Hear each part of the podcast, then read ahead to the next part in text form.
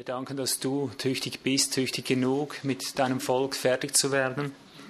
Wir danken, dass du jetzt da bist in der Kraft deines Heiligen Geistes. Und dir allein sprechen wir auch die Befähigung zu, dieses Werk zu tun, so wie es dir gefällt. Meine Bitte ist es mit unseren Geschwistern zusammen. Baue du jetzt auf, fließe du es hinein in die Herzen, gib eine klare innere Schau, eine Offenbarung über diese Zusammenhänge, wie sie unser Leben immer wieder berühren dass wir da hineinfinden, wo du uns haben willst. Lehre du uns jetzt diese Worte in der Kraft deines Geistes, die wir brauchen. Gebannt sei jedes Hindernis, jeder Widerstand in Jesu Namen. Ich rufe dein Leben aus, auch über alle Erschöpfung, alle natürliche Erschöpfung. Ich vertraue dir, dass du uns lebendig machst, dass du uns wach erhältst, dass du selber in uns schaffst, was vor dir wohlgefällig ist. Amen. Gott hat schon nicht leicht mit uns, nicht? Aber sind wir ehrlich, wir haben es auch nicht leicht mit ihm, oder? Ich meine, ist das nicht negativ gegen Gott? Ich möchte es schon recht verstehen. Aber wenn wir Christen es so leicht hätten mit dem, was er uns gibt, dann wären wir an einem anderen Punkt, oder? Also ich kenne mich sehr gut aus in der christlichen Welt, in der christlichen Szene. Und das, was du heute erlebt hast, ich würde mal sagen, das ist schon obere Klasse. Und lass dich bitte ja nicht täuschen von charismatisch pfingstlerischem High. Lass dich ja nicht täuschen. Denk ja nicht, unter dem Teppich sei es dann besser, nur weil die Lieder noch mit ein bisschen mehr Emotion und die Bekenntnis noch mit ein bisschen mehr Elan gefüllt sind. Glaub's ja nicht, dass es so ist. Denn die Nagelprobe, die kommt erst. Wir befinden uns in einem Zeitalter, da werden die Dinge auf den Punkt gebracht. Und warum ich sage, das ist schon von der oberen Schicht, was du hier gehört hast, hier sind einfach mal grundehrliche Leute, die mal hinstehen und sagen, was tatsächlich abläuft. Und ich habe ja eine Erlaubnis, fast eine Bitte gegeben. Jetzt sagt's mal, denn im Geist schlägt sich ja eh nieder. Es ist ja im Geist ganz klar und deutlich, dass es so ist, wie es ist. Und ich sage, es war nicht ein Teil davon, was wirklich an Sache ist. Das war jetzt nur die Creme de la Creme, die jetzt hier war und sich so gezeigt hat. Wenn ich jetzt prophetisch dienen würde und mal den Finger in die Nase stecken würde, kämen ganz andere Kaliber noch ans Licht. Glaubst du mir das? Denk jetzt ja nicht, dass das hier die großen Sündenböcke waren, die sich jetzt gezeigt haben, dass jetzt alles okay ist. Überhaupt nichts ist okay.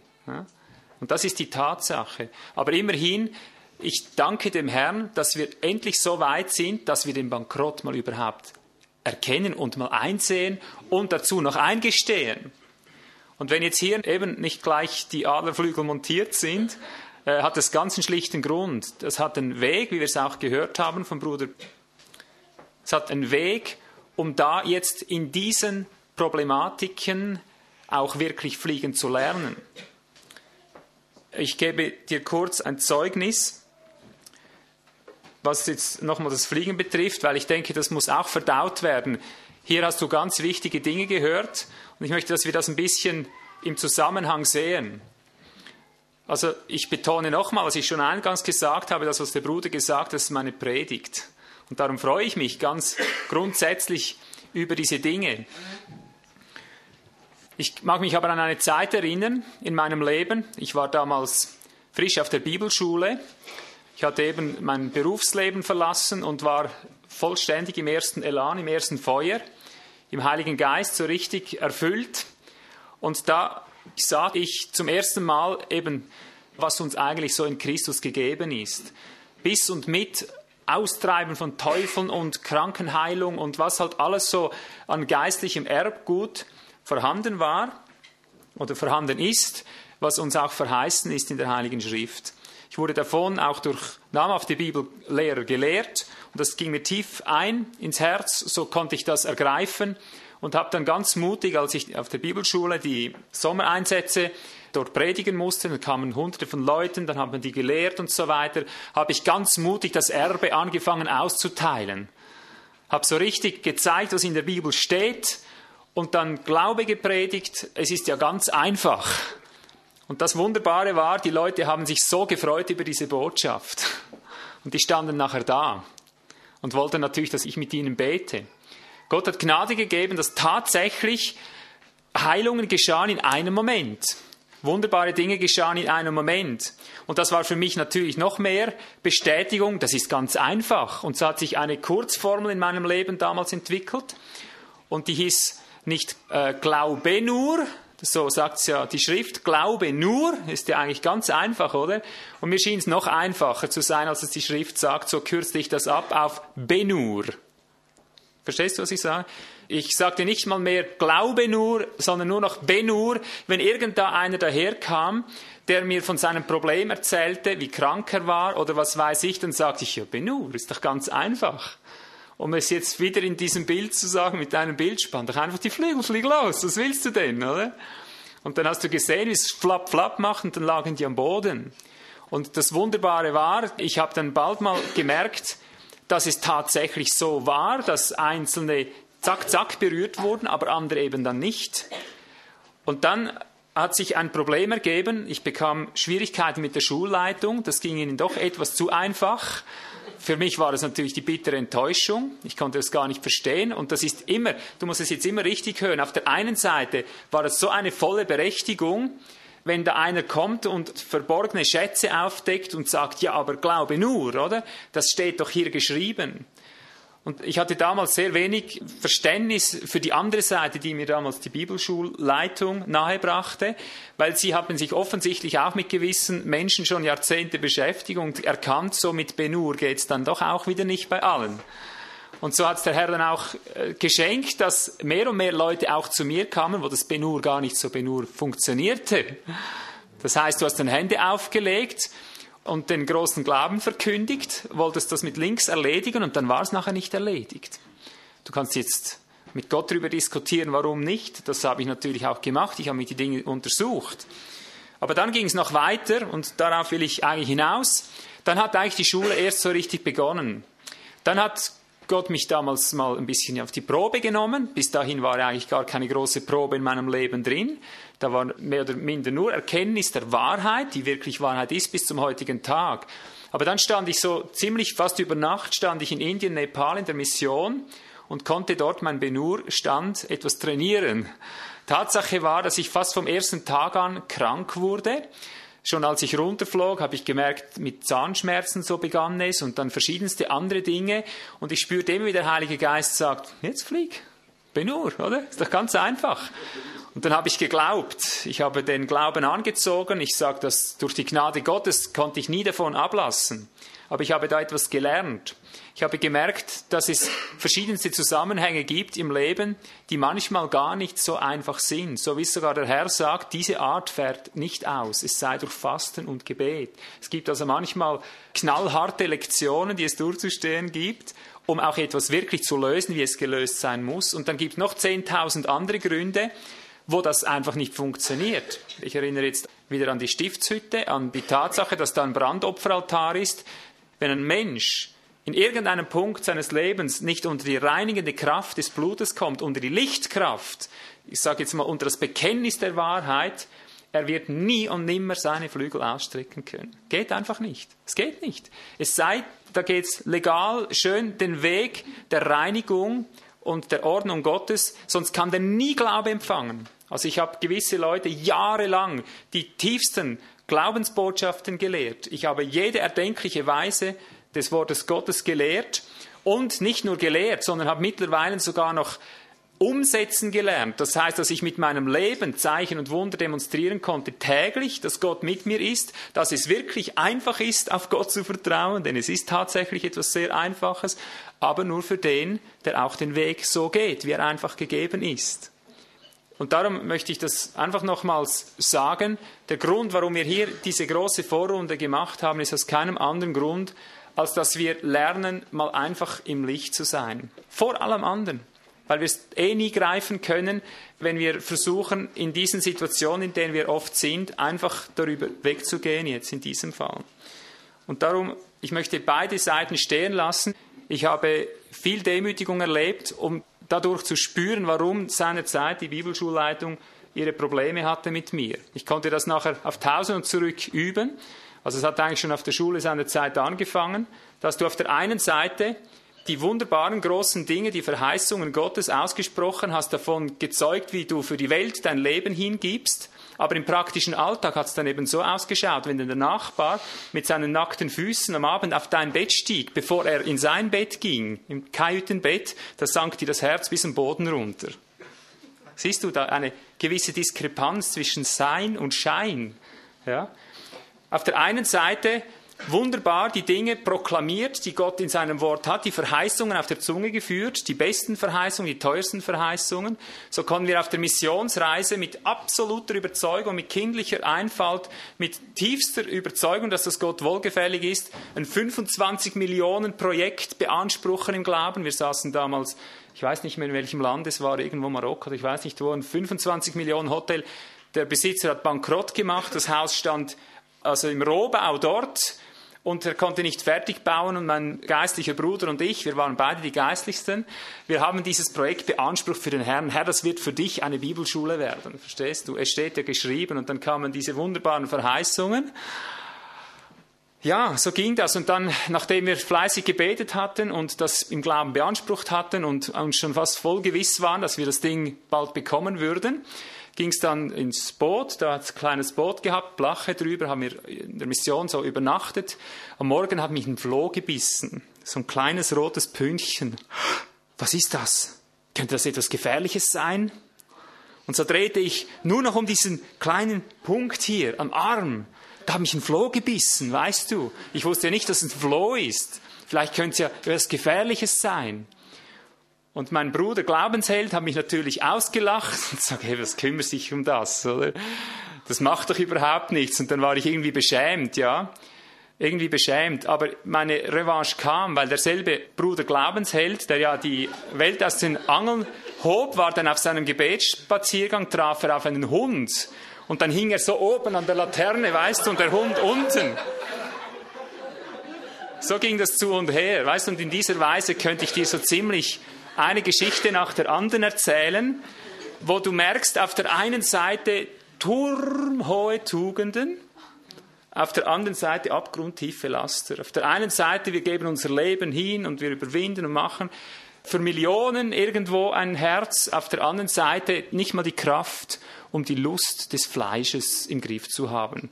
Weder die Zunge, noch zwischen den Beinen, noch irgendwo. Da ging überhaupt nichts, weißt du. Einfach keine Kraft. Siehst du, und wenn du mit einem Menschen zu tun hast, dann schlägt sich immer das nieder, was er ist, nicht das, was er sagt in erster Linie. Darum sagt Paulus, wer weiß sagt, analog des Glaubens. Analog seines Glaubens meint entsprechend dem Maß seines Glaubens. Wenn einer ermahnt, entsprechend dem Stand seines Glaubens. Oder du kannst sagen, entsprechend dem Stand seiner Werke. Wenn einer irgendwas macht, geistliche Gaben oder irgendwas äußert im Reiche Gottes, immer entsprechend seinem realen Stand und Zustand. Seht ihr, und darum kann es in uns eine Gegenreaktion geben, obgleich eine tiefe Wahrheit ausgesprochen wird. Ja? Wenn ich jetzt hier als Leiter stehe und weiß jetzt um etliche Leben, die da vorne waren, die Jahrzehnte in grauenhaften Zuständen sind. Ich höre aus der Seelsorge, was für unwahrscheinliche, jetzt zum Beispiel finanzielle Nöte da sind, eben wenn da ein Bankrott oder irgendwas halt da ist, was unwahrscheinlich äh, etwas kostet, um da rauszukommen, dann weiß ich aus Erfahrung, aus eigener Erfahrung, wie viel Zeit es braucht, um einen Glauben zu entwickeln, um die Flügel schlagen zu können in dieser Situation. Das ist etwas anderes, als wenn ich Kopfschmerz habe und dann dem Herrn vertraue, dass es dann wieder gut ist. Herr, spätestens bis übermorgen, lass mein Gebet erhört sein. Oder? So erlebst du immer Erhörungen. Aber es ist etwas ganz anderes, wenn du, vielleicht in meinem Fall, wenn du an einer Überarbeitung zusammenbrichst, in all diesen Nöten und dann über Monate nicht mal in der Lage bist, ein Fenster zu putzen, weil dir alles zusammenklappt, dann herauszuschreiten und dann zu sagen, jetzt aus Glauben oder jetzt schlage ich die Flügel, ist ganz was anderes. Und in dem Sinn, glaube ich, ist es wesentlich, wenn Zeugnisse gegeben sind, ich glaube, der Ton macht die Musik. Und ich glaube, das ist der Unterschied, wenn jemand redet, der selber noch nicht, sagen wir mal, in dem dramatischen Maß geprüft wird, wie jetzt zum Beispiel unsere Schwester mit den neun Kindern. Diese Geschichte kriegen wir am Rand mit, seit vielleicht wie viele Jahren, 15 Jahren sicher unwahrscheinliche Nöte. Ich sag dir, ich glaube, jeder von uns würde in dieser Situation mal von ganz neu beginnen. Der würde mal Jahre seinen Glauben zusammensuchen, wo er überhaupt steht, bevor er nur irgend hier einen klaren Kopf hätte, was er eigentlich macht in dieser Situation. Grauenhafte Dinge. Und darum glaube ich, ist es der Ton, der die Musik macht, dass man hier nicht einfach so pauschal sagen kann, schlag doch die Flügel. Versteht ihr? Ist etwas anderes, wenn das ein David sagt. Der hat seine Brüder auch ganz schön auf die Spitze getrieben. Der Goliath da, oder? Hey, wir müssen Gott vertrauen. Und dann sagt sie, was machst du? Du gehörst zu deinen Schafen. Aber Tatsache war, dass sie eigentlich zu den Schafen gehörten. Weil der Punkt war, David hatte die Kraft Gottes. Er hat einen Bären erlegt aus Glauben und er hat einen Löwen erlegt aus Glauben und das war seine nächste Stufe. Und darum konnte sich als kleiner Schneusel das einfach so erlauben. Das wirkt fast ein bisschen salopp. Ja, wir müssen einfach Gott vertrauen. Aber so einfach war das gar nicht, das wusste er auch. Aber er hat seine Schule durchgemacht. Und so gibt es beide Seiten. Auf der einen Seite können wir an Schwachglauben leiden und Anstoß nehmen, wenn ein anderer Glauben hat. Und auf der anderen Seite kann eine Bewährung noch nicht nachgewachsen sein und das schlägt dann auch wieder negativ aus, dass man dem auch widersteht. Und so widersteht man äußerlich fast einer Wahrheit, aber es ist nur eine Opposition, weil jeder im Geist drin spürt, im tiefsten Herzen, Mensch, so leicht kommst du da nicht durch. Ja. Aber ich betone nochmals, die Wahrheit, die bleibt. Wir haben Flügel. Und die Flügel, die müssen wir gebrauchen lernen. Nun möchte ich aber über diese Flügel etwas Spezielles sagen heute, eine spezielle Eigenschaft herausschälen. Ich möchte jetzt diesen schweren Moment, den wir haben in den einzelnen Leben drin, einmal vergleichen mit all denen, die ein vielleicht einfacheres Leben haben und hier einen gemeinsamen Konsens herausstellen. Ich werde jetzt heute nur einen Aspekt dieser Botschaft predigen. Sonst hätte ich zwei Stunden, wenn ich das Ganze so machen würde, wie das äh, auf dem Plan war bei mir. Aber ich möchte nur diesen speziellen einen Aspekt herausstellen und ich hoffe, uns kann der Heilige Geist hier die Augen öffnen, was eigentlich mit unserem Christenstand läuft. Ich habe jetzt diese Situation beschrieben, wie man auf der einen Seite in einer Prüfung drinstehen kann, das heißt in einer Bewährung drinstehen kann, wo es wirklich darauf ankommt, wie viel Glaube man hat. Und auf der anderen Seite kann man ein einfacheres Leben haben.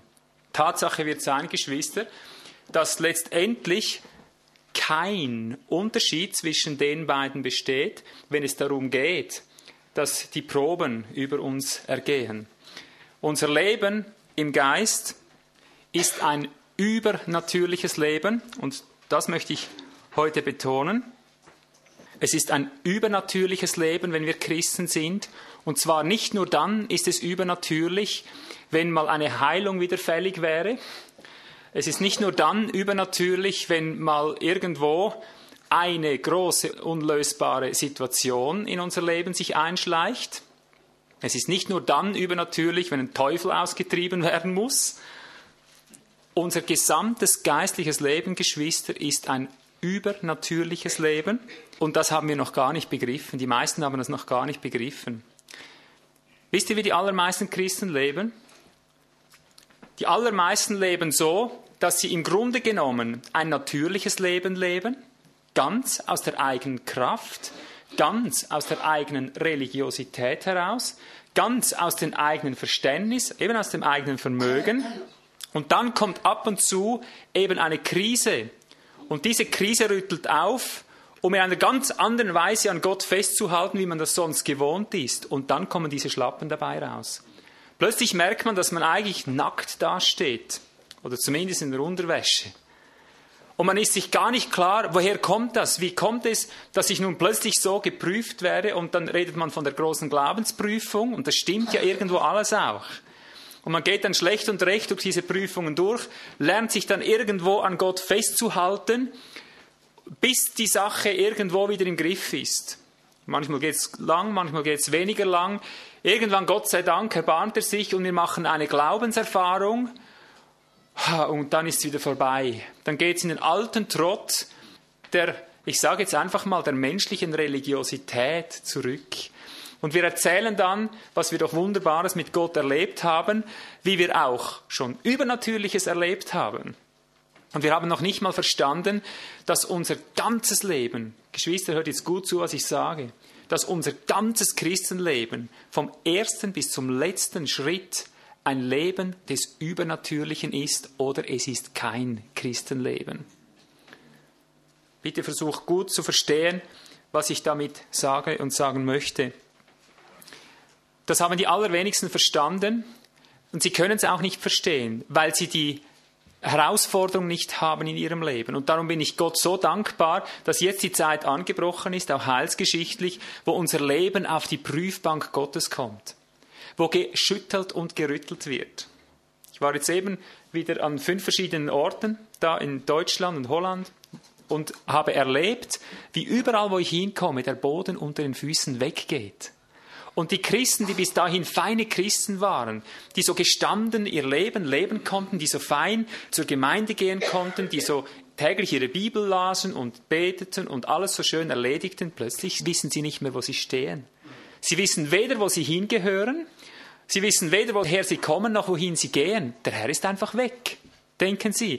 Aber das denken sie nur, weil sie immer dachten, der Herr sei da. Dabei hat es gar nicht gestimmt. Es war nur eine Theologie da. Es war nur ein Wissen über Gott da. Es war nur ein Wissen von Verheißungen, ein Wissen von biblischen Tatsachen da. Aber jetzt, wenn es mal ein bisschen rüttelt, hält das alles nicht.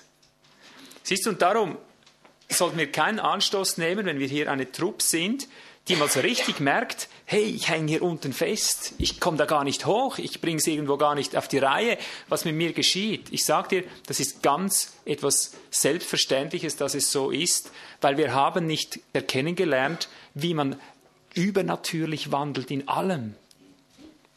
Ich sage es nochmal, unser Glaubensleben, unser geistliches Leben ist entweder ein übernatürliches Leben in jedem einzelnen Punkt oder es ist gar keins.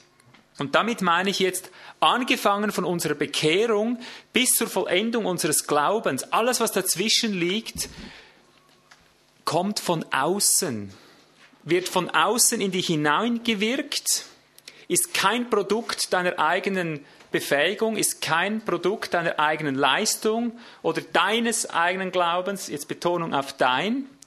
Es muss dir alles geschenkt werden und alles, was dir nicht geschenkt worden ist, was du nicht auf der Ebene erworben hast als Geschenk, als Gabe, als übernatürliches Ereignis, sage ich jetzt mal etwas bewusst übertrieben, muss jetzt halt das Wort übernatürlich ein bisschen neu definieren, neu hören. Alles, was dir nicht auf einer übernatürlichen Weise zugetragen wurde, ist gar nicht in Christus, ist gar nicht echt. Es ist so religiös wie der Buddhist, der seine religiösen Übungen macht. Es ist so religiös wie irgendein Moslem, der seine Übungen macht. Oder nimm, wenn du willst, wer einfach religiös ist. Es ist ein und dasselbe. Siehst du, und das ist das Problem, dass wir Christen oft erst zu spät merken, wenn dann die großen Erschütterungen da sind. Aber ich möchte jetzt ein kurzes Studium durchgehen, um zu zeigen, dass die Schrift, ich habe nur gerade so eine Auswahl getroffen, dass die Schrift nonstop davon zeugt, dass die Dinge übernatürlich geschehen müssen. Die eine Stelle, die schlagen wir gar nicht nach, die ist in, denke ich, Matthäus 16, 18, irgendwo dort. Da sagt Jesus zu Petrus, nachdem er die Jünger gefragt hat, nun, wer sagen die Menschen, dass ich sei, sagt jeder was anderes. Und Petrus sagt, du bist der Christus, der Sohn des lebendigen Gottes. Und Jesus attestiert und sagt, nun, das hat dir Fleisch und Blut nicht geoffenbart, das kann Fleisch und Blut als ein natürlicher Mensch gar nicht erfassen, das hat dir der Vater im Himmel geoffenbart. Und dann sagt er ihm sogleich, und ich sage dir, du bist Petrus, und auf einem Felsen, in der Art, wie du einer bist, so heißt es im Griechischen, wenn du es genau definierst, in solcher Art Felsen, wie du bist, werde ich meine Gemeinde bauen, auf solcher Weise Felsen. Sprich, du bist ein lebendiger Baustein. Und dir, Petrus, wurde es offenbart. Durch Offenbarung hast du mich erkannt als den Christus. Folglich wird alles, was ich jetzt baue auf diesen geoffenbarten Felsen, wird ebenfalls Kraft der Offenbarung sein oder es wird nicht sein. Hören wir das? Du kannst nicht einen Grundstein, der nur durch Offenbarung erkannt werden kann, ergänzen mit weiteren Steinen, die im natürlichen Verstand erfasst werden können. Du kannst nicht einen Ziegel, nicht eine Schraube, nicht irgendwas an dieses Gebäude fügen, das außerhalb der Offenbarung erkannt werden kann. Das kannst du weder gefühlsmäßig noch willensmäßig durch den Willen des Mannes oder was erfassen. Das kann nur erfassen, wem es vom Vater geoffenbart ist. Und so ist unser ganzes Glaubensleben, so wie Petrus als Fischer nicht imstande war, irgendwas vom Reiche Gottes zu erfassen, es musste ihm geoffenbart werden, so kannst auch du nicht irgendeines aus dir selber packen, was mit Glauben und Glaubensleben und Glaubenswandel zu tun hat. Es bedarf immer wieder neu dieses Prozesses der Offenbarung. Es muss dir geschenkt sein von oben, von Schritt zu Schritt. Und du kannst heute die wunderbarsten Offenbarungen haben, die wunderbarste Schau, meine ich, von geistlichen Wirklichkeiten, schon in der nächsten Stunde kann das weg sein. Und du wirst merken, was du gestern im Licht gesehen hast, im Licht der Offenbarung, kann morgen weg sein und du tappst im Dunkeln, du bist orientierungslos. Und siehst du, hier muss ich noch einflechten, ein typisches Kennzeichen der letzten Zeit, so wie Jesus das in den Gleichnissen gesagt hat, ist folgendes. Die Menschen tappen plötzlich im Dunkeln. Stimmt das? Und ihre Lampen werden erlöschen. Also ein Hauptmerkmal der unmittelbaren Zeit, bevor Jesus sichtbar erscheint, ist, dass Dunkelheit herrschen wird. Sprich, die Christenheit tappt mit all ihrem Bibelwissen, mit ihren Lampen in der Hand. Das ist nämlich die Bibel, oder? Dein Wort ist meines Fußes Leuchte, ein Licht auf meinem Pfad haben wir gesungen, jahrhundertelang. Mit den Lampen in der Hand, mit der Bibel in der Hand, tappen sie im Dunkeln und sagen, wo ist der, wo ist der, ich sehe nichts, gib mir von deinem Öl. Und der Herr sagt, dass sie zu spät kommen, weil ihnen das Licht ausgegangen ist, weil sie nicht imstande waren, die Quelle des Lichts zu haben, das Öl, das diese Lampe überhaupt durchbringt, das die Lampe erhält.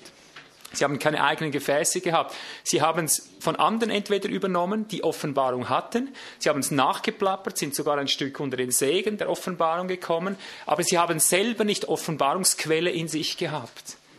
Und darum ist das Hauptkennzeichen in der letzten Zeit, dass sie alle im Dunkeln tappen. Aber nicht, weil es da erst dunkel geworden wäre, sondern sie waren schon immer im Dunkeln, nur haben sie es vorher nicht gemerkt, weil es nicht auf die Prüfbank kam. Sie haben gar nicht aus eigener Quelle gelebt, aber solange es dir gut geht, solange alles schön läuft, da kommt jeder Gottlose schlecht und recht durch, durch diese Erdenzeit. Hast du schon gemerkt? Die leben alle schlecht und recht. Du lebst im selben sozialen Netz drin. Du bist nirgends auf wirklich übernatürlich, so wie du es jetzt verstehst, Du bist nirgends wirklich auf übernatürlichen Wandel angewiesen und folgedessen lebst du ein natürlich religiöses Leben und hast gar nicht gecheckt, dass du aus Offenbarung leben solltest. Jetzt schon in guter Zeit. dass alles, was ist im geistlichen Leben, muss durch einen Prozess durch, muss durch einen Sterbeprozess durch, dass es überhaupt offenbart werden kann. Und darum ist es die letzte Zeit davon gekennzeichnet, dass es sehr dunkel werden wird. Und das ist die Zeit der Wölfe und der wilden Tiere. Darum heißt es, die letzte Zeit wird geprägt sein von absolut größter Verwirrung. Das geht von zoberst bis zu unterst. Es kommen falsche Lehrer. Sie achten auf Lehren von Dämonen. Sie verlieren jede Unterscheidung, weil sie mit dem Kopf Theologie betrieben haben. Und sie sind nicht gewohnt, durch Offenbarung zu unterscheiden, was eigentlich Sache ist. Also kommen falsche Lehren von Dämonen von links und rechts und die Christen fallen auf alles rein und gehen diesen Irrgebilden nach. Und in der Welt wird es auch ausschlagen, sie werden in großer Ratlosigkeit beim Tosen des Meeres. Sie kommen nicht mehr zurecht, was jetzt zu tun ist. Sie verlieren jede Kraft, jedes Licht.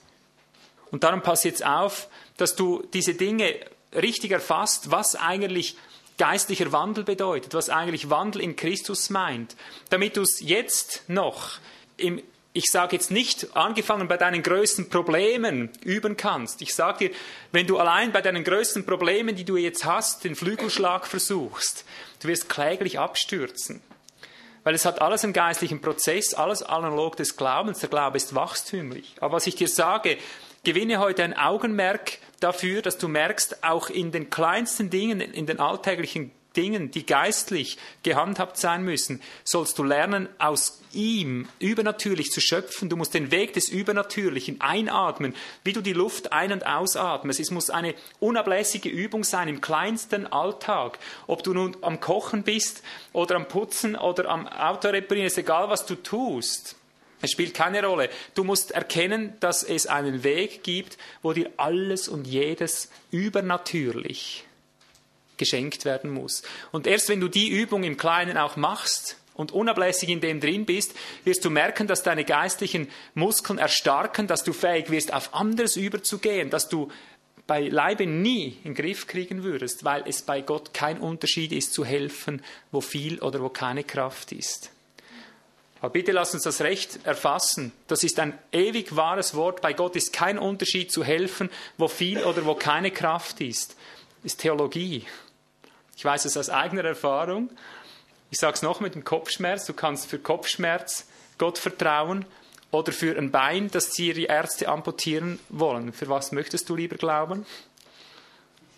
Ja, es ist, liegt auf der Hand, ja. Also uns fällt zuerst mal das Herz in die Hosen, weil wir das Menschsein noch überwinden müssen. All die Dinge. Und wenn wir das nicht geübt sind, uns selber zu überwinden, versagen wir kläglich, wo wir eigentlich stehen sollten. Und darum beginnt es oft an einer ganz anderen Stelle. Die Extreme wurden genannt, die habe ich mir hier auch aufgeschrieben, vielleicht ein bisschen mit anderen Worten. Ich finde drei Extreme vor in unserem Leben. Entweder verzagt, total verzagt unter dem Limit, als Christen oder dann darüber hinaus im Schwarm oder dann schön menschlich religiös, so dass man es einfach so dem Herrn möglichst recht machen möchte, so ausgewogen wie möglich. Und keine der drei ist es. Mit all dem hat wirkliches Glauben nichts zu tun. Nun gehen wir einige Schriftstellen durch, um ein kleines Bewusstsein hier noch aus der Schrift zu gewinnen um zu zeigen, dass es tatsächlich anders abläuft, als man das manchmal sogar predigt. 1. Korinther 1, 29 bis 31 beginne ich.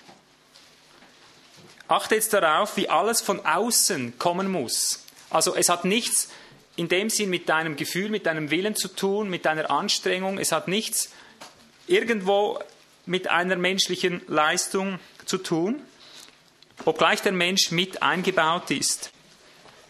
Da heißt es, 1. Korinther 1, 29, aus ihm aber kommt es, dass ihr in Christus Jesus seid, der uns geworden ist Weisheit von Gott und Gerechtigkeit und Heiligung und Erlösung, damit wie geschrieben steht, wer sich rühmt, der rühme sich des Herrn. Also es beginnt schon damit, dass wir den fantastischen Gedanken loswerden müssen, dass du einfach Jesus annehmen kannst. Das ist ganz was Fundamentales das in der Evangelisation sogar immer wieder einseitig betont wird, falsch betont wird. Es kommt aus ihm, dass du in Christus Jesus bist. Du kannst nicht einfach Jesus annehmen. Es muss dir von oben geschenkt sein. Du machst zwar mit, du kämpfst mit wie das Kind bei der Geburt, aber es kommt doch aus der Mutter, dass du herausgedrückt wirst. Auch wenn du noch so kämpfst, allein kommst du da nie raus. Aber wenn du deinen Teil nicht mitgibst, geschieht auch nichts. Also wir nennen das wieder die Schwimmübungen des Glaubens. Und das andere ist schon vorprogrammiert. Du siehst, es kommt auch aus ihm die Gerechtigkeit, die Heiligung und die Erlösung. Das sind mehr oder minder bekannte Gedanken. 2. Korinther 3, Vers 4 bis 5. Oben, also knüpft er an die Tatsache an, dass er sagt, Korinther, ihr seid von unserem Dienst mit dem Geist des lebendigen Gottes als lebendige Briefe geschrieben worden. Und dann sagt er dort, Vers 5, nicht, dass wir von uns aus tüchtig wären, etwas zu erdenken, als aus uns selbst, sondern unsere Tüchtigkeit ist von Gott, der uns auch tüchtig gemacht hat zu dienen des neuen Bundes, nicht des Buchstabens, sondern des Geistes. Auch das könnte man, wenn man es oberflächlich liest, immer so lesen, dass eine Tüchtigkeit da ist, ich sage mal vielleicht wie ein Theologe, der auf einer Fakultät war und dann irgendwo den Stempel tüchtig bekommen hat. Gott hat uns in dem Sinn tüchtig gemacht. Das ist nicht so zu verstehen, Geschwister.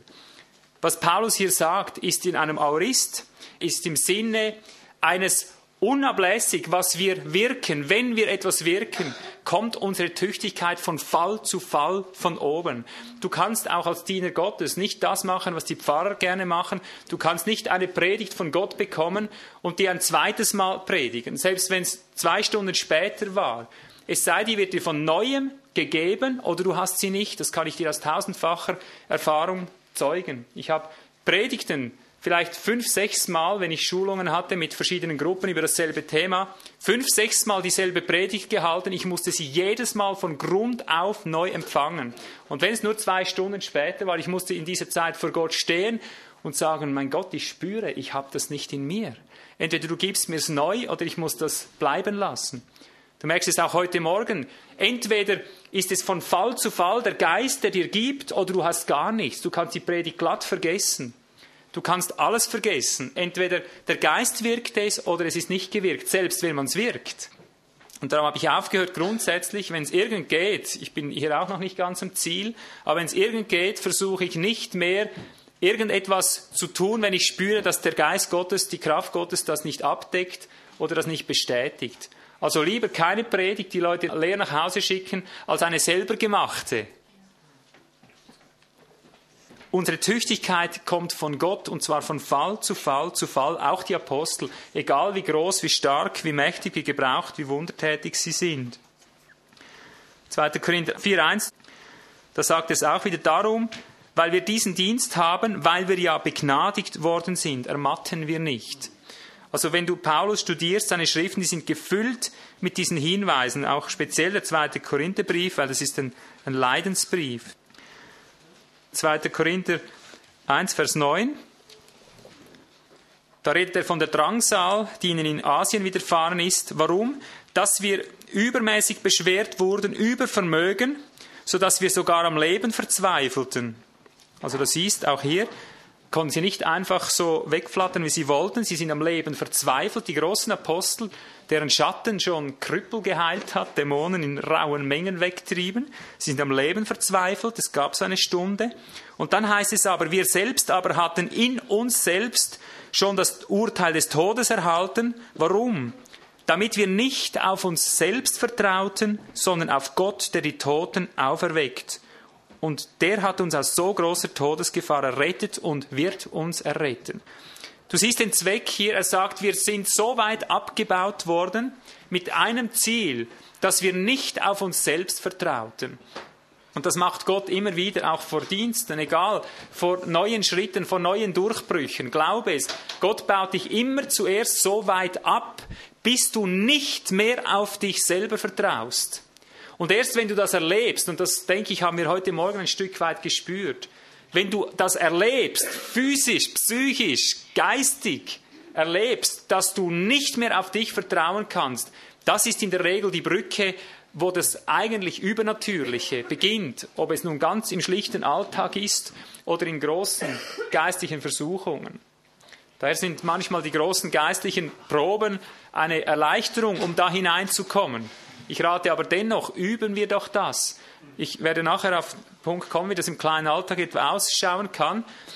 Aber üben wir uns doch, dass wir das schätzen und lieben lernen, dass wir damit leben lernen, dass wir nicht auf uns selber vertrauen. In irgendeiner Sache kannst du jetzt nennen, es spielt keine Rolle auf welchem Gebiet, dass wir nicht auf uns selber vertrauen, sagt er, sondern auf den vertrauen, der die Toten auferweckt. Oder halt der die Weisheit gibt. Oder halt der den Glauben wirkt. Oder halt der die Erlösung gibt. Oder nimm, was du willst. Es muss an diese Stelle, an diese Schwelle kommen. Siehst du, und dagegen haben wir Menschen, ich sage jetzt mal wir Menschen, um nicht immer zu sagen wir Christen, aber wir sind es ja, wir Menschen haben, wenn wir gegen irgendetwas eine Allergie haben, ist es dagegen, an diese Schwelle geführt zu werden. Wir möchten zwar übernatürlichen Wandel, wir möchten übernatürliche Ereignisse, nur das Natürliche wollen wir nicht verlassen dabei. Und siehst du, genau das geht nicht. Du kannst nur im Wasser schwimmen, wenn du die Luft verlässt.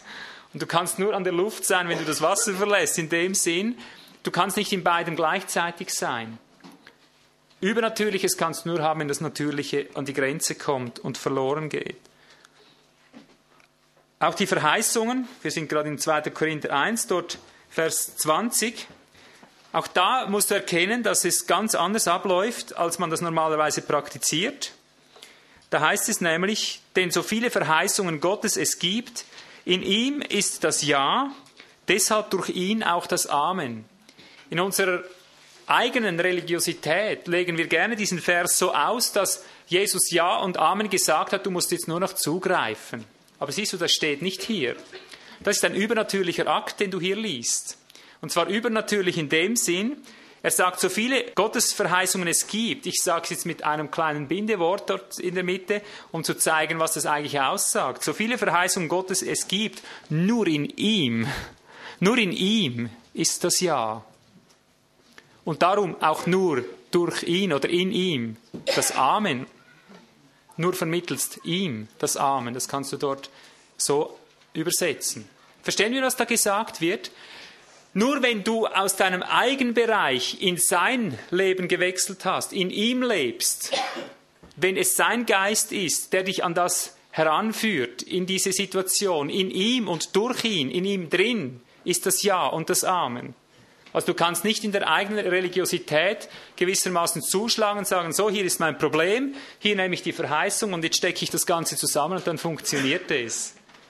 Es ist ein Ja, wenn ich in ihm drin bin, das heißt, wenn sein Geist mich lebt, wenn sein Geist den Impuls gibt, da reinzugehen, in ihm ist das Ja und darum nur vermittelst ihm, übernatürlich, indem er sein Leben in mir, ich mein Leben in ihm lebe. Dadurch kommt es zur Erfüllung der Verheißung. Also es bindet alles und jedes, was Paulus hier sagt, den übernatürlichen Wandel bindet es an ein unablässiges Schritthalten von Moment zu Moment. Aus ihm.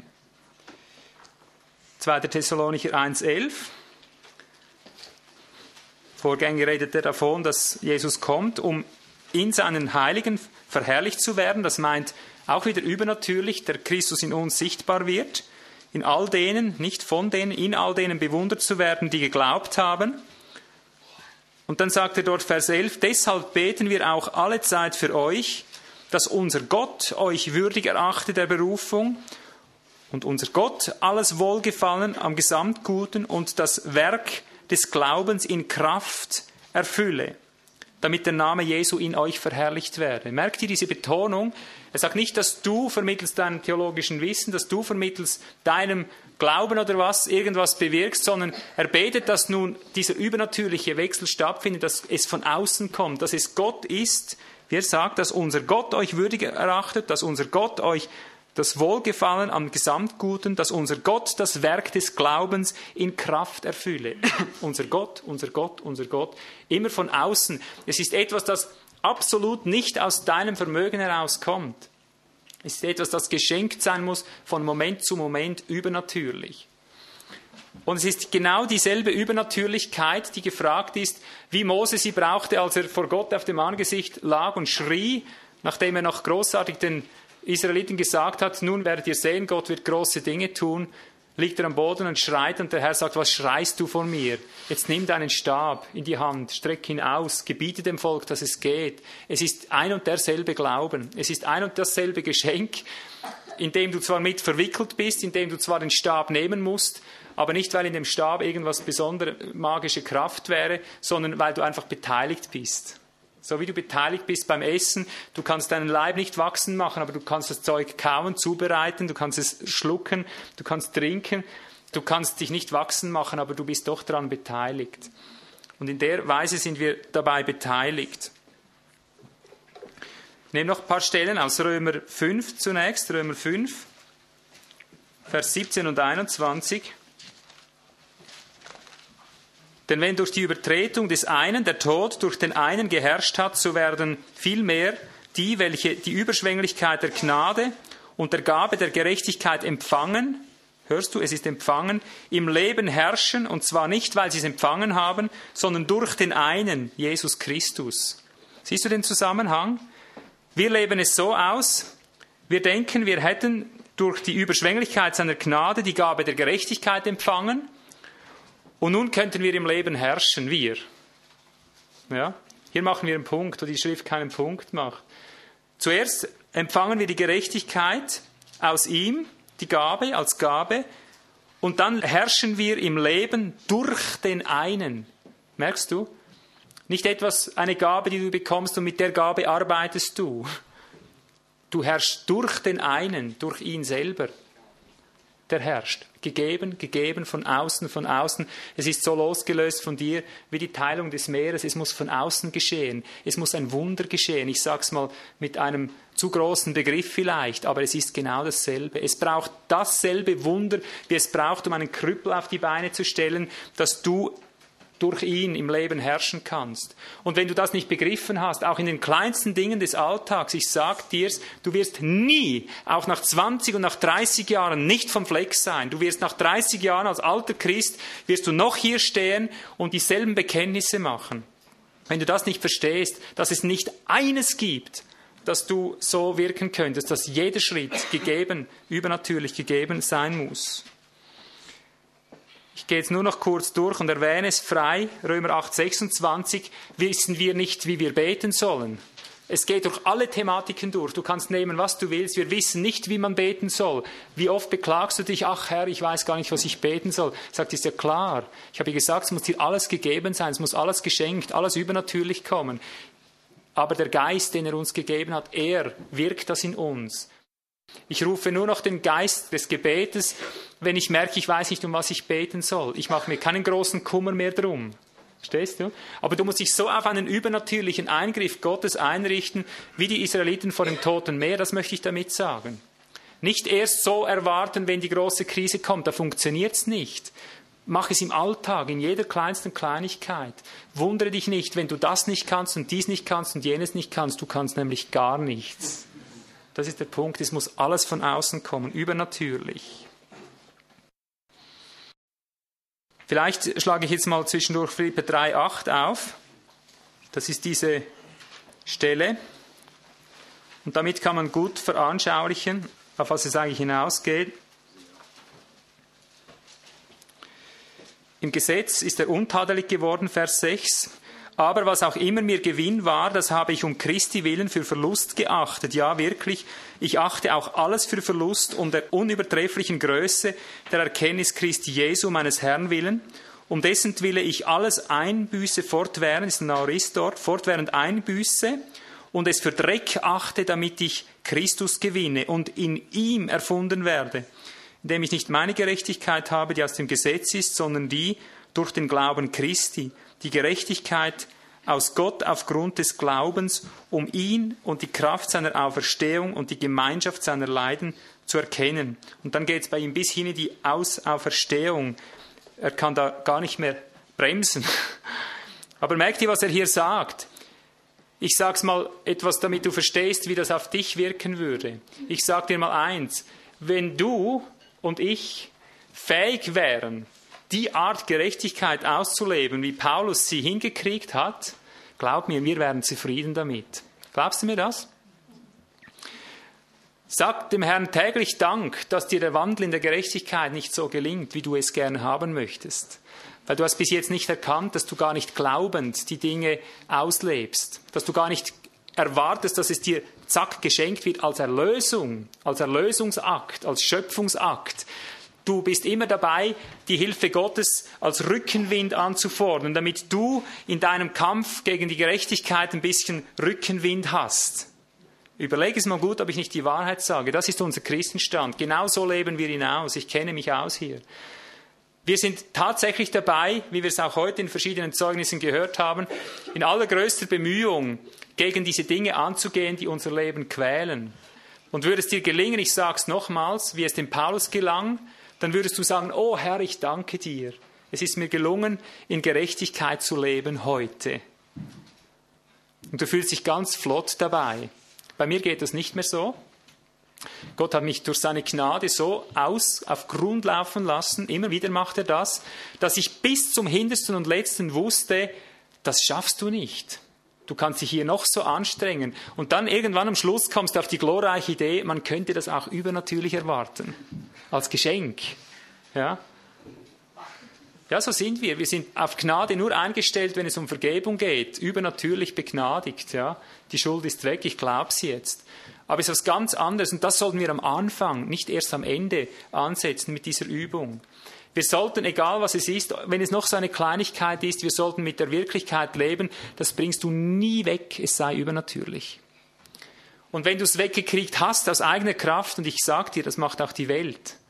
Es gibt Weltmenschen, die leben in so einer Askese, in so einer Selbstbeherrschung, in so einer Gerechtigkeit, wenn du willst, die kriegen das ganz flott hin. Aber du wirst sehen, wie das hält, wenn es dann auf die Probe kommt, wenn die Echtheitsprüfung kommt, ob es geistgemäß ist oder nicht dann wirst du sehen, dass die tapferen Helden, die sich immer so schön durchschlängelten, dass da plötzlich der Alte wieder hervorkommt, dass das kläglich in Brüche geht. Es hält nicht, verstehst du? Darum kannst du Menschen erleben. Ich kenne einen Menschen, der war das Vorbild für mich ein Leben lang. Ich dachte, warum hast du dich bekehrt? Der Mensch ist viel besser als du. Schau, wie er allen Menschen immer so in Liebe begegnet ist und so weiter. Der war Mittelpunkt überall der Aufmerksamkeit durch den hervorragenden Wandel. Und dann wird er alt und plötzlich kommt ein wahrer Teufel hinterher vor, weil es nicht erlöst ist, weil es nicht aus Christus geschenkt wurde, weil es nicht übernatürlich von außen ein Akt Gottes war, aufgrund erhörter Gebete, aufgrund erhörten Ausstreckens, aufgrund lebendiger Erwartung, lebendigen Glaubens. Es wurde nicht erneuert, neu gemacht aus ihm, hinauf neu gemacht, wie es die Schrift sagt. Es wurde nur fleischlich überwunden und dann lässt die fleischliche Kraft nach und dann kommt das alte Schwein wieder hoch.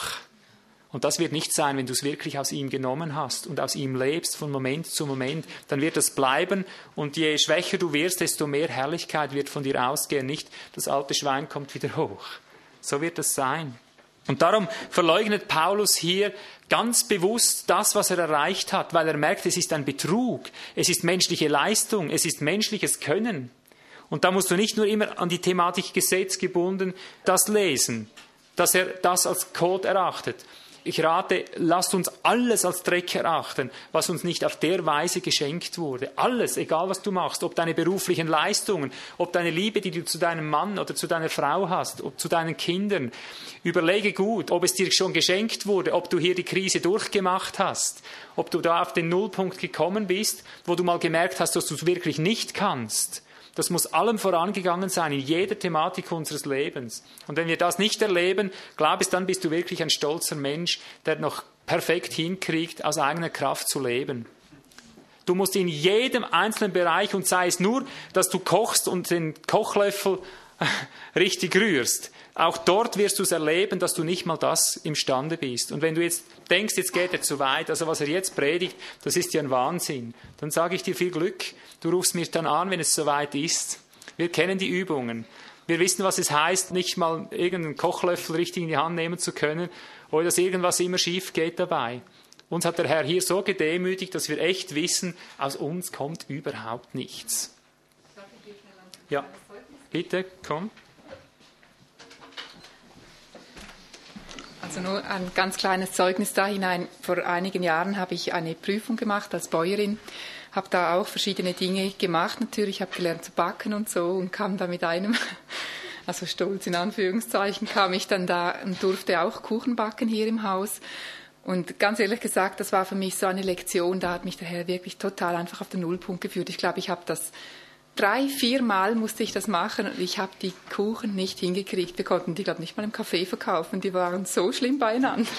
Also ich habe es nicht hingekriegt. Und ich habe also mit der Zeit immer wieder gespürt, es ist ein Werk des Herrn, weil ich auch, das waren halt so meine Lektionen, immer wieder da gemerkt habe, der Herr geht auf was raus, was ich nicht kapiert habe, was ich nicht gelernt habe. Hat auch mit Unterordnung zu tun gehabt und all diesen Dingen. Oder bis ich die Lektion verstanden habe, konnte ich tatsächlich nichts machen. Und ich bin fast ausgeflippt. Also ich hatte echt Mühe, mich da zu demütigen darunter, oder? Und kann das eigentlich nur bestätigen. Also das, was ich vorher im Griff gehabt habe, hat einfach nicht mehr geklappt. Mhm. Da seht ihr, und solche Beispiele kennen wir noch und noch.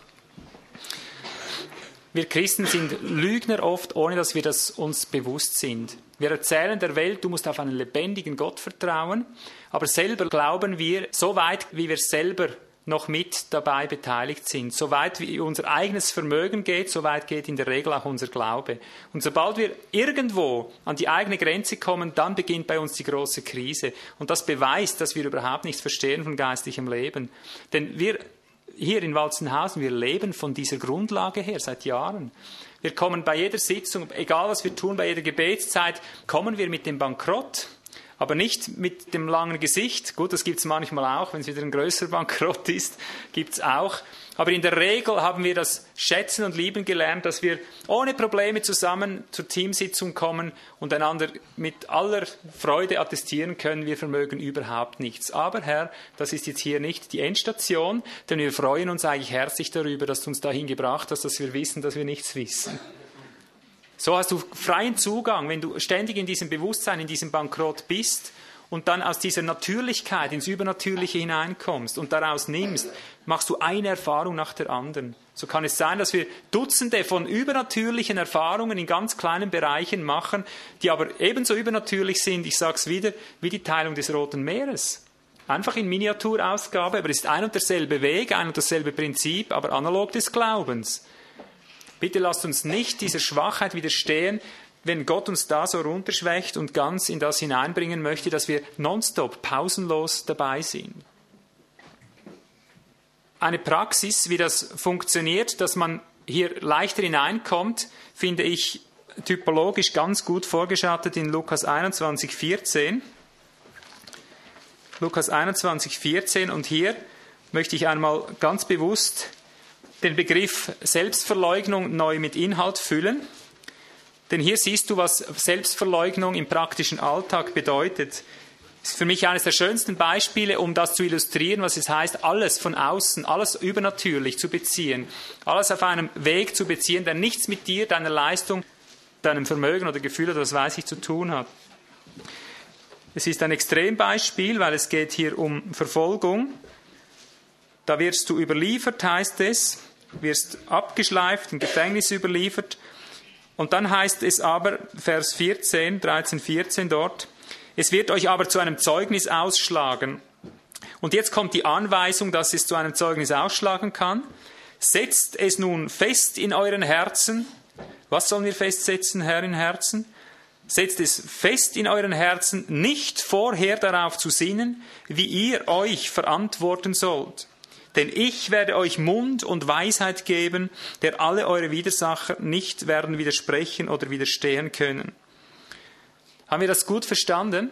Hier gibt Jesus die Bedingung, wie es zu dieser übernatürlichen Wirkung kommt, wie er aus dir redet. Er sagt, es funktioniert nur, wenn du dir vorher festsetzt im Herzen, ich schweige, ich mache nichts aus mir selber, ich gehe jetzt hin, ich lege mir nichts zurecht, ich mache mir keine Rechnung, wie Gott segnen könnte, ich lasse mich völlig beiseite, siehst du, das ist Selbstverleugnung.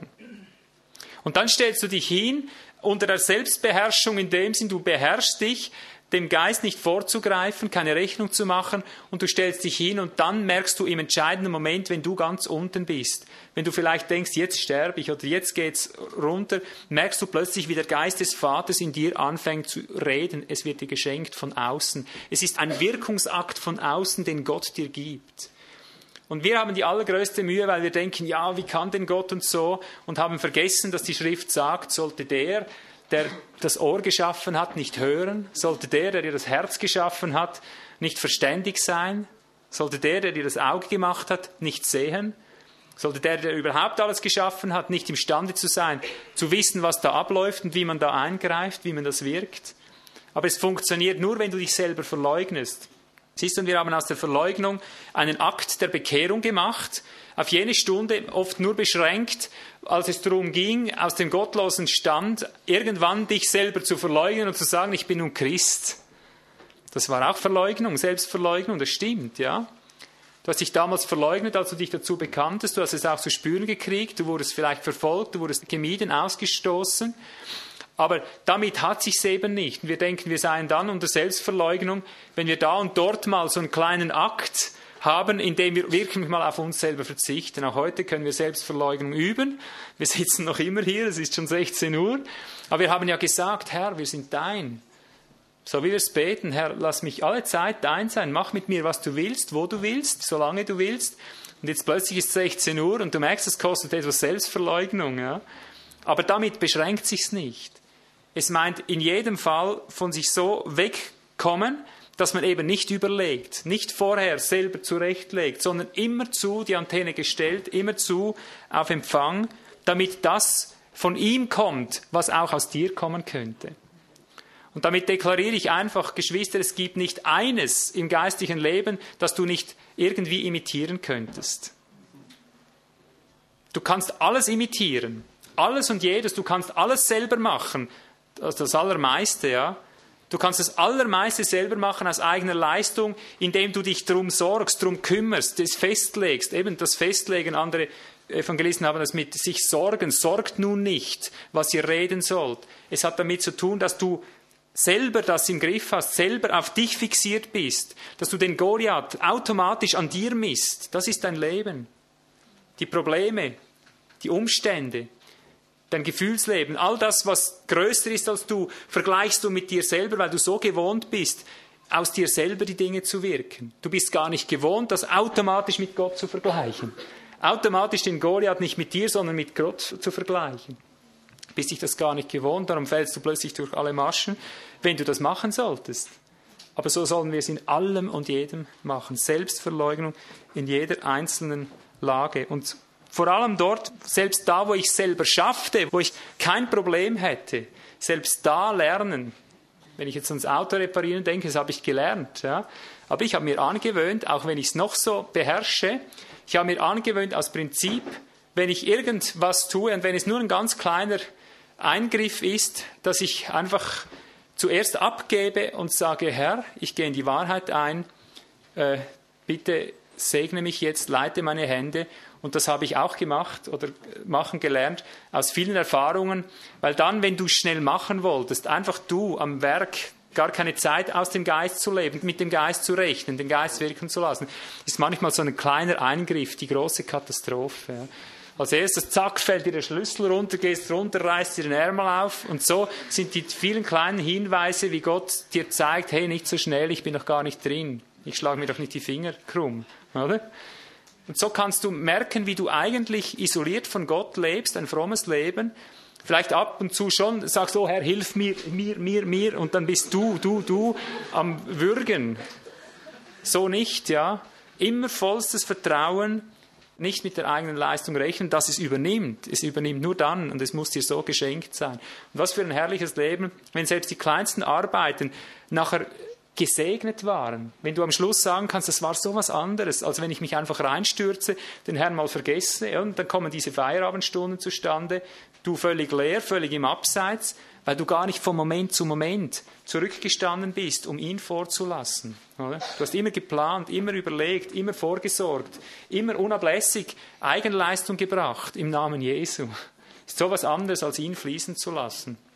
Darum ist es wiederum etwas Herrliches, wenn diese Zeiten kommen, wo dir der Teppich unter den Füßen weggeht, wo es gar nicht mehr anders geht, wo es einfach dunkel ist, wenn du nicht in ihm bist, wo es sofort dunkel wird, wenn du nur einen Schritt daneben gehst. Wir leben in dem seit langer Zeit. Ein kleiner Schritt daneben, es wird stockdunkel. Du weißt gleich nicht mehr, wo du bist.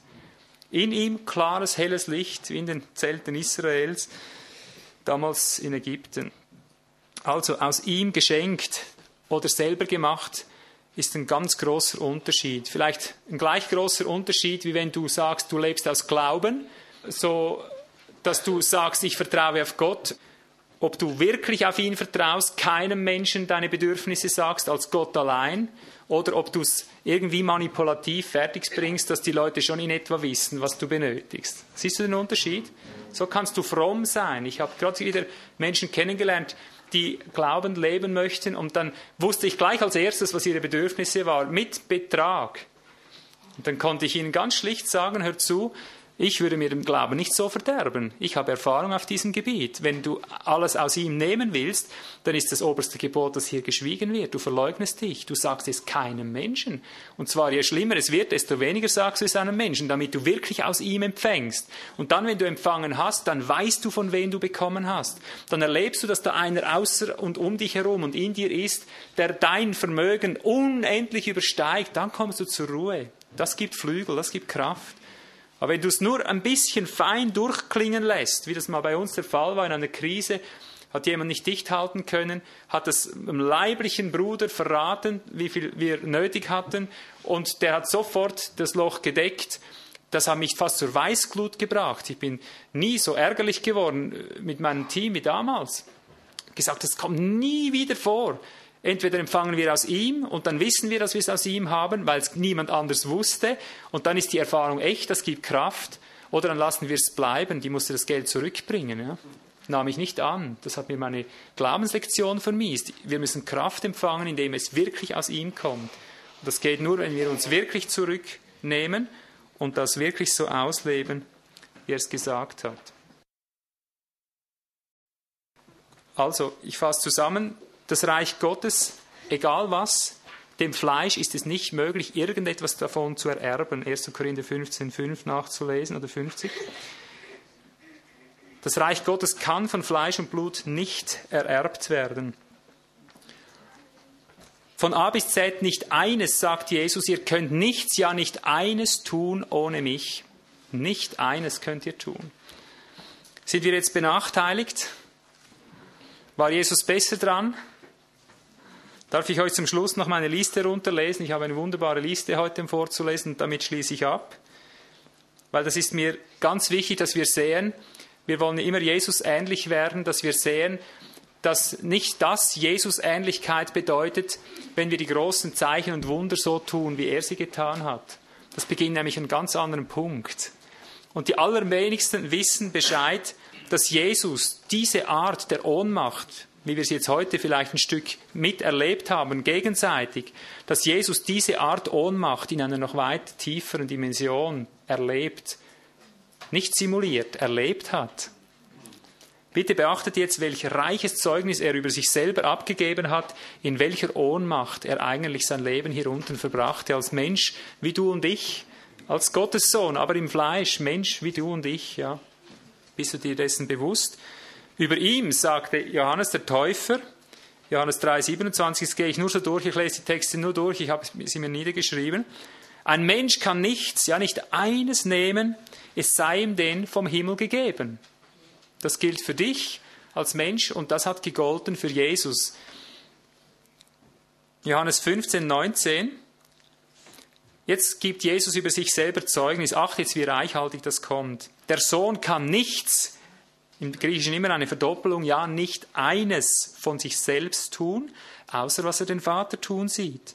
Denn was der tut, das tut gleicherweise auch der Sohn. Es kommt von außen und es wird übernatürlich gegeben, auch ihm. Vers 30, Johannes 5, ich kann nichts von mir selbst tun, so wie ich höre, richte ich. Nichts vermag ich, ja nicht etwas vermag ich zu tun. Also total ohnmächtig, hörst du das? Jesus. Johannes 8, 28, nach meiner Erhöhung werdet ihr erkennen, dass ich nichts, ja nicht etwas oder nicht eines von mir selbst tue, sondern so wie der Vater mich lehrt, das rede ich unablässig, wie er mich lehrt, wie der Naur ist, was er unablässig mir mitteilt, das rede ich. Er war ständig auf Empfang. Johannes 14, 10. Die Worte, die ich zu euch rede, rede ich nicht von mir selbst, selbst verleugnet. Der Vater aber, der in mir bleibt, tut seine Werke. Vers 24. Und das Wort, das ihr hört, ist nicht mein, sondern des Vaters. Johannes 3, 34. Denn der, den Gott gesandt hat, redet die Worte Gottes. Er redet nicht über die Worte Gottes, er redet die Worte Gottes, ist übernatürlich von außen gewirkt. Johannes 7,16 Meine Lehre ist nicht mein, sondern dessen, der mich gesandt hat. Es ist ein Zufall, dass er das immer wieder sagt. Johannes 8, 26, 40, 38, überall davon gefüllt. Und was ich von ihm gehört habe, das rede ich in der Welt was ich vom Vater gesehen habe, das rede ich. Also was er hört, was er sieht, es ist alles von außen, es kommt in ihn hinein von einem, der außerhalb und innerhalb von ihm ist. Aber es ist nicht auf dem eigenen Mist gewachsen, sagt er hier. Johannes 12, 44. Wer an mich glaubt, glaubt nicht an mich. Hast du gewusst, dass du gar nicht an ihn glaubst? Das ist die logische Schlussfolgerung. Wer an mich glaubt, der glaubt nicht an mich, sondern an den, der mich gesandt hat oder der mich sendet. So sehr verleugnet er sich selbst. Johannes 12, 49, denn ich habe nicht aus mir selbst geredet, sondern der Vater und so weiter. Johannes 10, 29, mein Vater, der sie, die Schafe, mir gegeben hat. Er hat nicht einen Gläubigen gemacht, der ihm nicht gegeben wurde, übernatürlich, von außen. Das hohepriesterliche Gebet, Geschwister, es ist gefüllt, prallvoll. Es kommt sicher fünfmal der Begriff gegeben vor. Lass mich das kurz durchgehen, damit du die Rechenschaft ablegst, wie unablässig auch der Sohn Gottes alles empfing. Vers 2, Johannes 17, die Vollmacht, die du ihm gegeben hast. Vollmacht wird gegeben. Und dann alle, die du ihm gegeben hast, Vers 2, dass er ihnen ewiges Leben gibt. Vers 4, das Werk, das ich vollbracht habe, das du mir gegeben hast. Merkst du, gegeben, gegeben, gegeben. Vers 6, ich habe deinen Namen den Menschen offenbart, die du mir aus der Welt gegeben hast, nicht die er sich genommen hat. Vers 7, sie haben erkannt, dass alles, was du mir gegeben hast, von dir ist, denn die Worte, die du mir gegeben hast, gegeben, gegeben, gegeben, nichts aus sich selbst. Vers 12, Vater, bewahre sie in deinem Namen, den du mir gegeben hast. Vers 12b, nochmals den Namen, den du mir gegeben hast, in deinem Namen, den du mir gegeben hast. Vers 21, wie du, Vater, in mir und ich in dir, dass auch sie in uns eins seien. Vers 22, und die Herrlichkeit, die du mir gegeben hast, habe ich ihnen gegeben. Und nochmals Vers 24, meine Herrlichkeit, die du mir gegeben hast. Also das Werk, die Worte, die Taten, alles, was er macht, den Namen, die Herrlichkeit, nichts, was nicht von außen gegeben wurde. Es ist immer der eine, der gibt. Gar nichts, das einfach so entsteht. Und darum konnte er ganz locker sagen, wenn er diente, alles, was mir der Vater gegeben hat, das kommt zu mir. Weil er nicht damit rechnete, dass er das irgendwie durchdrücken, überzeugen oder was weiß ich was muss, weil es einfach so programmiert ist, dass wenn der Vater wirkt, dass er auch alles gibt oder zusammenfasst, was aus ihm ist. Und so konnte er sogar am Schluss Johannes 13,3 im Bewusstsein, dass der Vater ihm alles in die Hände gegeben hat, mit der Fußwaschung beginnen und sagen, du hättest gar keine Macht, wenn es dir nicht von oben gegeben worden wäre, zu Pilatus. Und der letzte Gedanke noch, wie gelangt man nun in diese ständige, unablässige Gegenwart? Warum konnte Jesus ständig nehmen, ständig aus Gott schöpfen? Hier die abschließende Antwort aus Johannes 8, 29 bis 30. Wenn ihr den Sohn des Menschen erhöht haben werdet, dann werdet ihr erkennen, dass ich es bin und dass ich nichts von mir selbst tue, sondern wie der Vater mich gelehrt hat, das rede ich. Und der mich gesandt hat, ist mit mir. Und jetzt sagt er die Formel, er hat mich nicht allein gelassen. Warum? Weil ich alle Zeit das ihm Wohlgefällige tue. Als er dies redete, glaubten viele an ihn. Glauben wir auch an ihn? Weil ich alle Zeit das ihm Wohlgefällige tue, das meint nicht, der Vater sagt was und ich tue es nachher. Er hat alle Zeit das, was der Geist des Vaters getan hat, mitgetan. Er ist mitgegangen mit dem Geist. Ständig von sich selber wegschauen, alles übernatürlich empfangen. Und darum hat der Vater nicht aufgehört, diese übernatürlichen Dinge zu wirken in seinem Leben, und zwar immer größere und größere, weil er dieses Geheimnis lückenlos ausgelebt hat. Und damit schließe ich jetzt. Ich hoffe, dass dieses Wort uns auch begleiten wird, dass diese Frequenz in uns einschaltet. Vater, ich bitte jetzt um deinen Segen, dass bei all der körperlichen Ermüdung auch diese Wirklichkeit uns anhaftet, dass wir in diesem Bewusstsein leben, dass alles von außen gegeben werden muss, kleines wie großes, dass kein Unterschied ist, bei dir zu helfen, wo viel oder wo keine Kraft unsererseits ist. Danke, dass du einerlei bist, groß und erhaben, mächtig über dem erhoben. Bitte, dass sich so alle unsere Probleme lösen, die kleinen und die großen, das Unmögliche, sichtbar Unmögliche wie das Unmögliche, das man nicht so erkennt, dass es einerlei wird, dass wir aus derselben Quelle schöpfen und überall zu dem Neuen durchbrechen, das du verheißen hast, denn in dir ist wahrlich jede Verheißung ja und darum durch dich auch das Amen. Amen.